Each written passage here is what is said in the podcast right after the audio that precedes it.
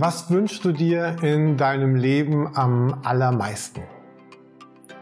Wenn ich beginne, so eine Liste zu schreiben, dann kommt ganz schnell viel zusammen, was ich mir wünsche, was ich gerne hätte, was ich gerne erleben würde, wie ich selber gerne wäre. Und wenn ich dann frage, was von dem wünsche ich mir denn am allermeisten? Und das beginne in so Gruppen einzuteilen, A, B, C, D, E, dann wird in Gruppe A, also in der Gruppe, wo das drin ist, was ich mir am allermeisten wünsche, auf jeden Fall das stehen, was zweimal hier in diesem Kapitel 4 des Philipperbriefes vorkommt, nämlich in Vers 7 und 9, dass Gottes Frieden mich behütet, mich begleitet, mich erfüllt, dass Gottes Frieden mit mir ist. Nun ist das hier im Griechischen eine Genitivform, im Deutschen auch, der Friede Gottes.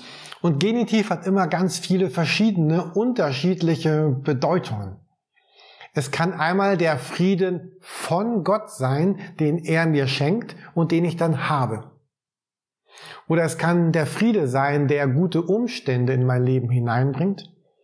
Oder Friede, der trotz Not dennoch da ist, es könnte der Friede sein, mit dem Gott mich begleitet, also der Frieden, den ich von Gott habe, oder den Frieden, den Gott mit mir hat. Aber immer kommt etwas Ähnliches dabei heraus, dass ich verbunden bin mit der Ruhe, mit dem Shalom, mit dem Frieden, mit dem Wesen Gottes. Dass mein Herz sozusagen in Einklang mit Gottes Herzen schwingt. Es ist dann gut zwischen Gott und mir. Wir könnten auch sagen, Gott und ich, wir sind auf dem gleichen Weg unterwegs.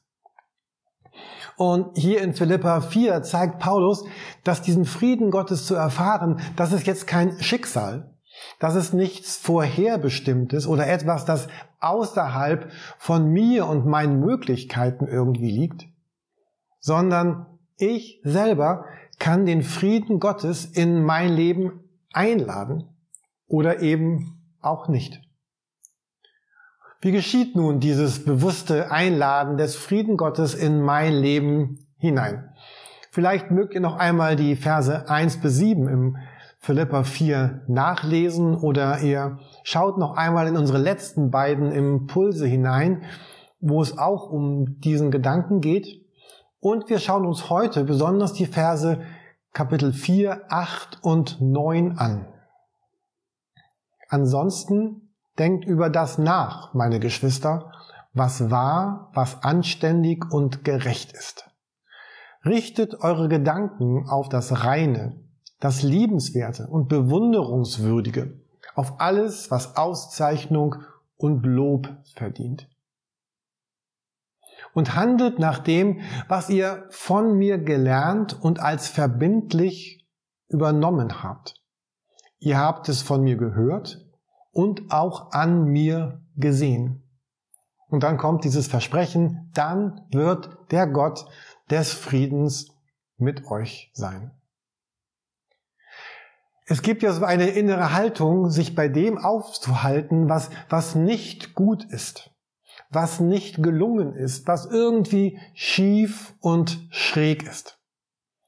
Ganze Gespräche laufen so, sich auszutauschen, was bei anderen und in der Welt und in der Kirche und bei diesem und jenem, was, was nicht so toll ist. Oder wo jemand einen dummen Fehler gemacht hat oder irgendwie in der Art und seinem Wesen daneben gegriffen hat. Man kann ein ganzes Kaffee trinken, einen ganzen Grillabend damit verbringen, solche Gespräche zu führen. Und irgendwie fühlen wir uns scheinbar wohl bei solchen Gesprächen, denn sonst würden wir sie ja nicht so oft führen. Jemand sagte mir einmal vor längerer Zeit, Jürgen, ich bin ein Wächter auf Zions Mauern. Der Begriff kommt wirklich in der Bibel vor, aber er meint Menschen, die das Gebet für die Kirche, für das Reich Gottes, für das Volk Gottes als ihre höchste und oberste Priorität sehen, dieses Wachen im Gebet. Und dieser meinte aber eine etwas andere Art des Wachens. Er sagt, ich bin so ein Aufpasser, ein Aufdecker, ein Aufspürer, wo etwas schief und falsch läuft.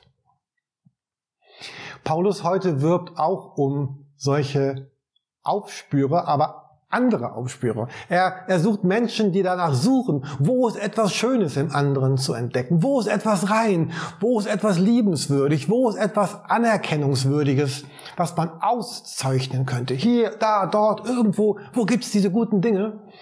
Und dann finden diese Aufspürer diese Dinge und sie reden darüber. Und handeln dann auch in solch einer Weise. Und ihm gilt dieses Versprechen.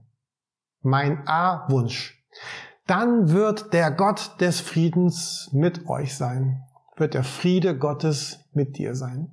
Das, was ich mir und anderen im Leben am allermeisten wünsche, verspricht Gott genau solchen Menschen dieser Haltung. Dafür ist Kirche da. Diesen Frieden Gottes selber zu erleben und, und andere einzuladen, Jesus zu finden, um Jesus in ihr Leben einzuladen, nämlich den Jesus, der ihnen diesen Frieden verspricht.